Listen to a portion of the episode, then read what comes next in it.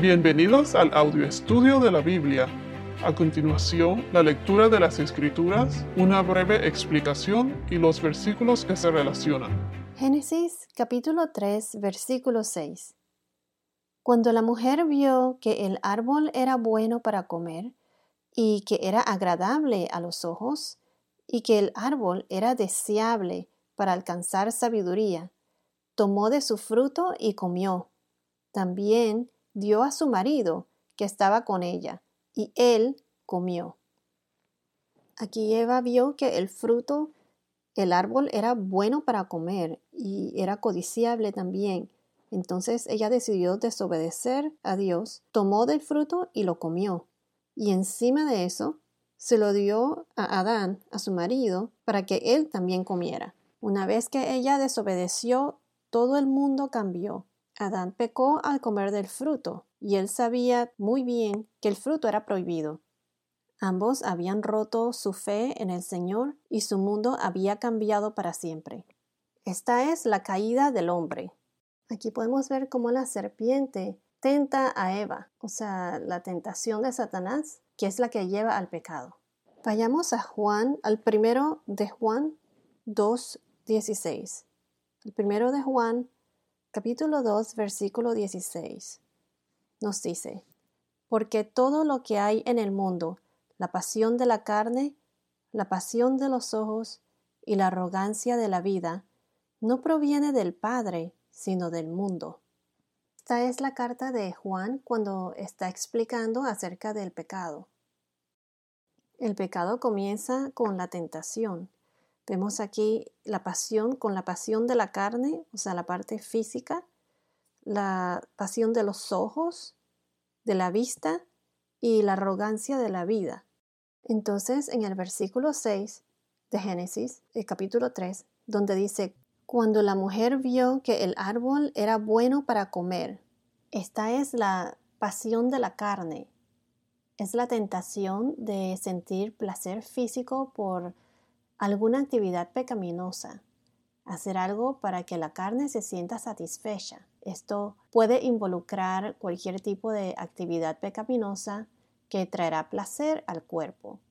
Por ejemplo, la lujuria de la carne incluye los siguientes, eh, los pecados sexuales, la violencia física, el uso de la droga, marihuana, cocaína, alcohol y más. Si vamos, por ejemplo, a la epístola del apóstol Pablo a los Gálatas, en el capítulo 5, versículo 19 al 21.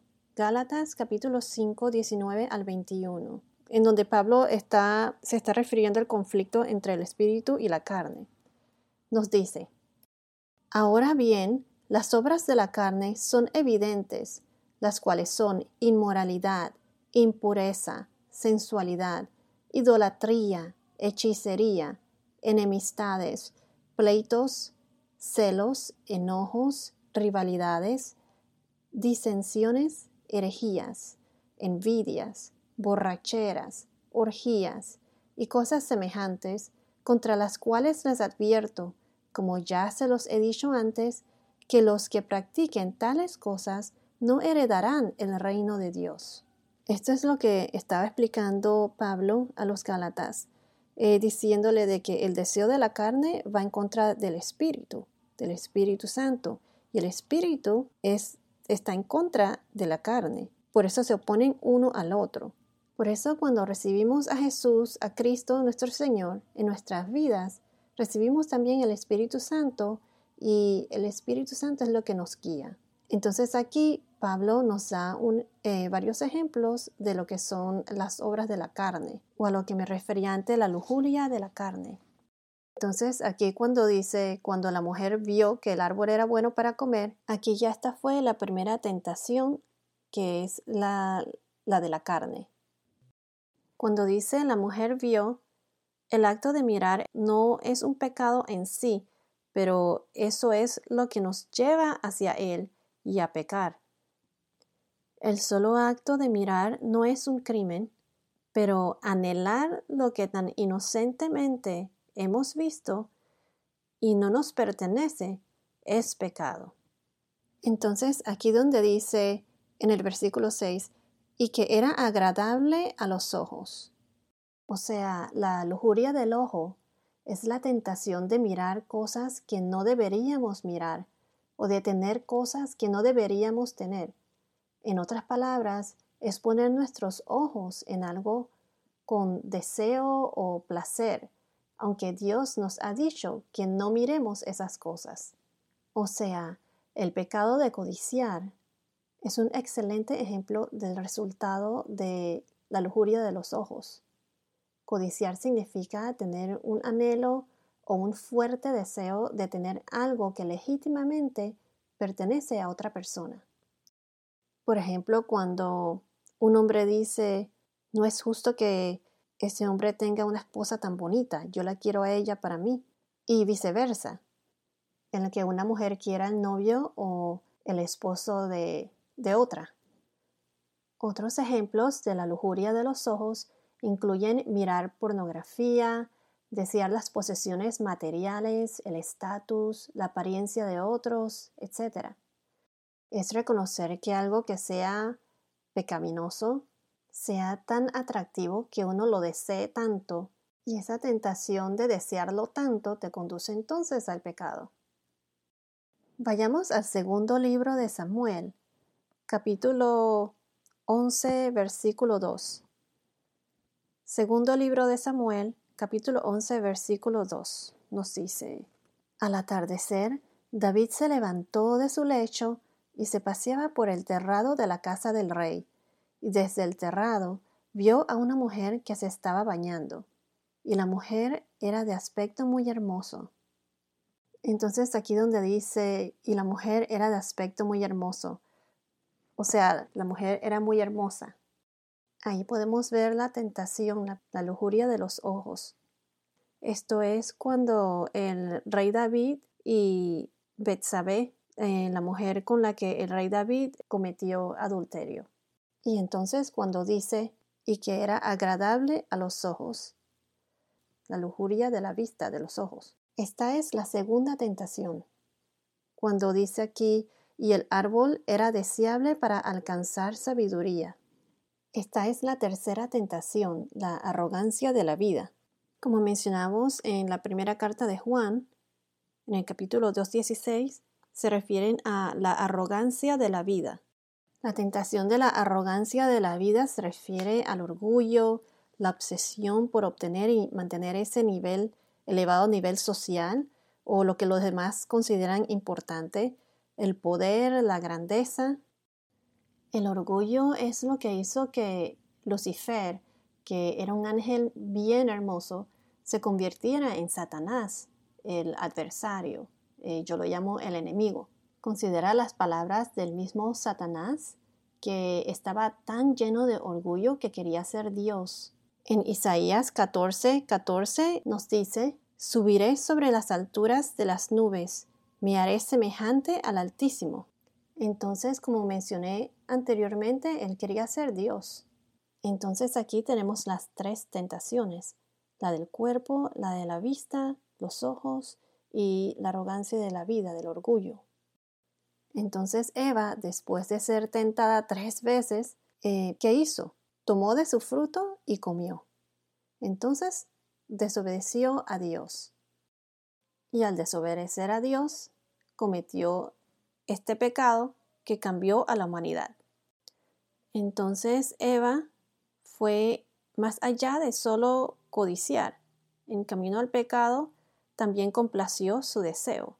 Ella tomó lo que no le correspondía según las instrucciones de Dios Desear el fruto prohibido fue codiciar el pecado, tomar y comer fue complacerse, y eso es un acto de pecado. El paso final fue involucrar a otro, ya que también dio a su marido, como dice aquí, dio a su marido. No existe el pecado que sea de solo una persona, siempre envuelve a otro y en el caso de Eva afectó a Adán y en consecuencia el pecado de Adán afectó a toda la raza. Toda la raza humana pecó en Adán. Así como dice en Romanos 5:12, como el pecado entró en el mundo por un hombre. Les voy a leer Romanos 5, capítulo 5, versículos 12 al 19. Nos dice así. Por tanto, tal como el pecado entró en el mundo por medio de un hombre, y por medio del pecado la muerte, así también la muerte se extendió a todos los hombres porque todos pecaron.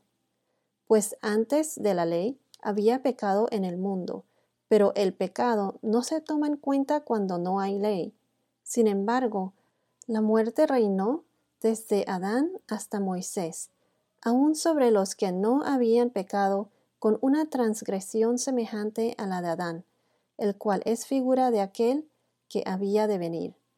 Pero no sucede con la dádiva como con la transgresión.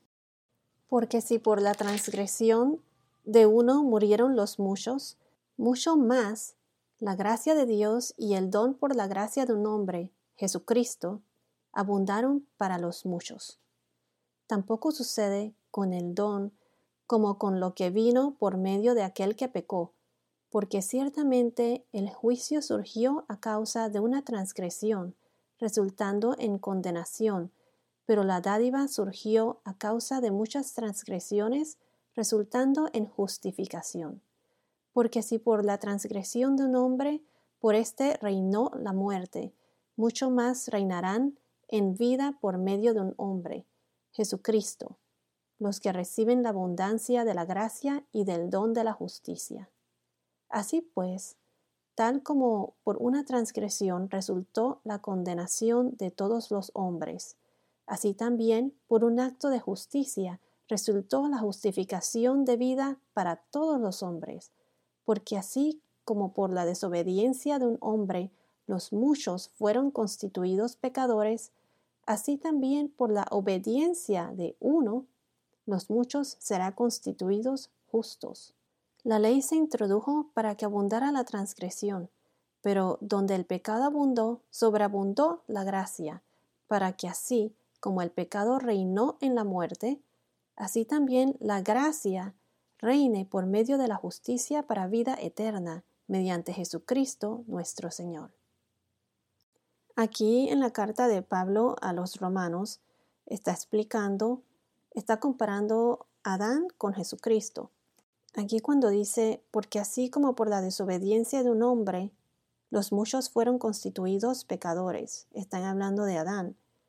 Y entonces dice, así también por la obediencia de uno. Aquí cuando dice uno, o sea, refiriéndose a la obediencia de Dios nuestro Señor, a Jesucristo, los muchos serán constituidos justos. Aquí cuando dice en Romanos 6, 23, porque la paga del pecado es muerte, pero la dádiva de Dios es vida eterna en Cristo Jesús nuestro Señor.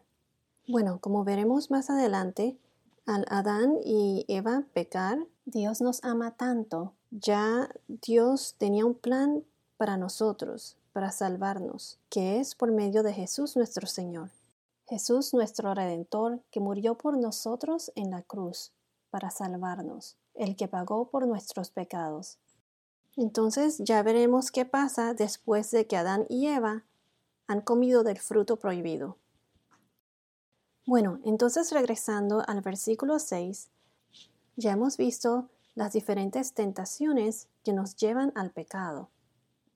Hemos visto la primera tentación que fue los deseos de la carne, que es la preocupación excesiva por, por satisfacer los deseos físicos. Hemos visto los deseos de los ojos y la arrogancia de la vida, el orgullo. Todas estas tentaciones llevan al pecado. Ya veremos más adelante cómo Satanás, el enemigo, utiliza estas mismas tentaciones para tentar a Jesús en el desierto.